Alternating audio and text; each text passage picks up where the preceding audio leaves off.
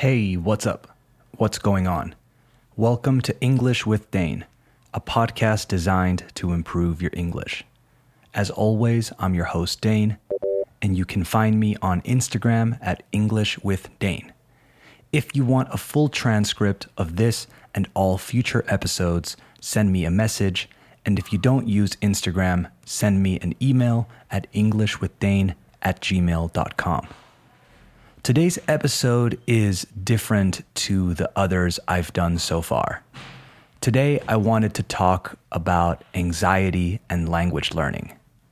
A lot of people have asked me how to deal with the anxiety that comes from learning a new language and trying to use it in social situations. So I thought I would take this time to give you my views on it. So let's go. You are listening to the 45th episode of season two of English with Dane. Hit it.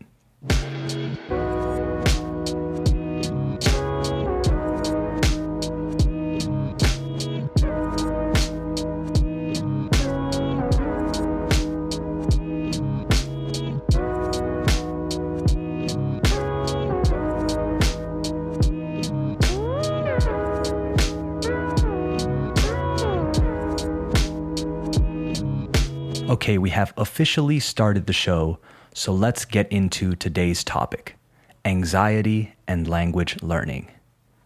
Before I say anything about this, anxiety has become quite a prevalent thing in today's society, to the point where it affects many people around the world, and apparently it comes in all shapes and sizes. I want to start off by saying that I'm not a doctor. And if you're dealing with anxiety and stuff, if you find yourself feeling really anxious about things, you should go talk to someone, see a doctor, etc. What I feel I can talk about is the anxiety that I see in my students at times and that they tell me about. The most common question I get is how can I feel more comfortable speaking English? The first thing I want to talk about is not getting overwhelmed, not feeling like it's too much. I think when learning anything new, and especially a language, we can feel overwhelmed very easily. We start to think about all the things we don't know and all the mistakes we make, and it's easy to lose motivation. I struggle with this too not with English learning, obviously, but with other things in life. What works for me is focusing on immediate goals, metas inmediatas.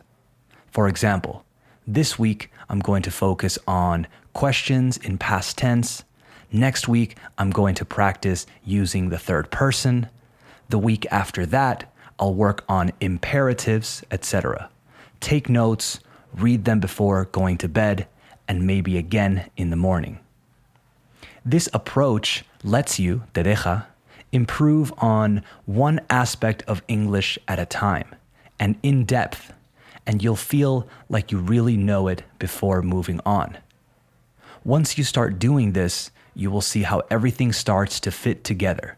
Verás como todo encaja. And before you know it, you'll notice improvement. For some people, working on everything at once can work, puede funcionar. But I feel like that's a small percentage of people. If you are one of those people, more power to you. That's great. But most of us don't operate like that. The biggest thing I've realized over the years is that the most important thing is finding what works for you and sticking to it. Explore different methods of learning until you find one that works for you, hasta que des con uno que te funcione bien.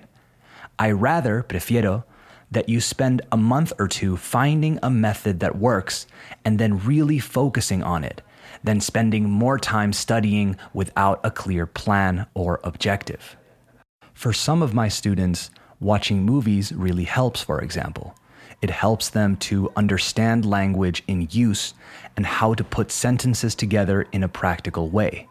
But for others, it makes them feel a bit lost, and then all of those negative feelings arise, surgen. So, find what works for you. It's just like exercising. Some people love going to the gym and working out, some people hate it. Some people need to do something in a team setting, others prefer to practice alone. Some people need a personal trainer because they lack motivation. These are all okay. What's not okay is spending your time doing something that isn't right for you. Be efficient. Nobody knows you like you do. I know that sounds cliche, but it's a cliche for a reason. When I learned how to play the guitar, for example, I learned by playing along to songs I loved. Some people start with theory. Some people go to class. Some people learn from YouTube. I learned how to play because my brother played and he taught me. I didn't start going to class until I already knew how to play a bit, and that worked for me. This is another point I wanted to make. Classes help, of course, but you can't just sign up, apuntarte, to a class or a program and think you will improve. This is where motivation comes in, and it's the other thing I wanted to talk about. You have to want to learn. A lot of us learn things because we know we should learn them, deberíamos aprenderlas, not because we really want to. It's okay if you're learning because you need to, but you need to have that conversation with yourself and find out, y averiguar, why you're learning English. You also need to make peace with yourself and align those goals with your motivation. I was reading about this the other day, and there's something you can do right now to help. It's a simple tactic. Try substituting or replacing the words have to with want to Instead of thinking, en vez de pensar, I have to learn English because blah, blah, blah, try, I want to learn English because blah, blah, blah. I think there's power in that. Don't make it an obligation, make it a desire. This, again, sounds cliche, but I think it works. We all have this inner monologue going on or happening all the time and our lives are full of things we have to do. So let's change this one aspect, the aspect of English learning from a have to to a want to. Next time you're thinking, okay, I should sit down and go over, repasar my notes, or I should go practice, take that moment and change the narrative. Change it to, I want to sit down and go over my notes, or I want to go practice. Practice is your friend, not your enemy. And again, I think there's some real power in changing the way you speak about things, not just with friends or family, but with yourself.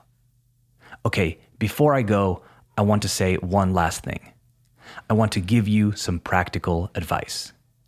Take 20 minutes out of your day and write down the things you want to accomplish when it comes to English learning get a piece of paper and a pen and write down some statements or affirmations.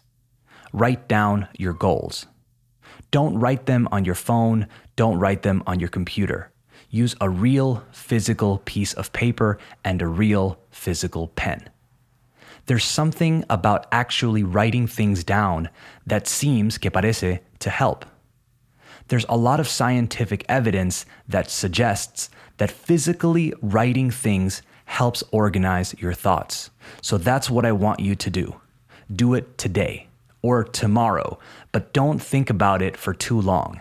Because when we think about things for too long, we tend to overthink. Things become obligations. So take some time, write those goals down, and put them somewhere you can see them. Put them on your wall, on your mirror, or even on post its around your computer.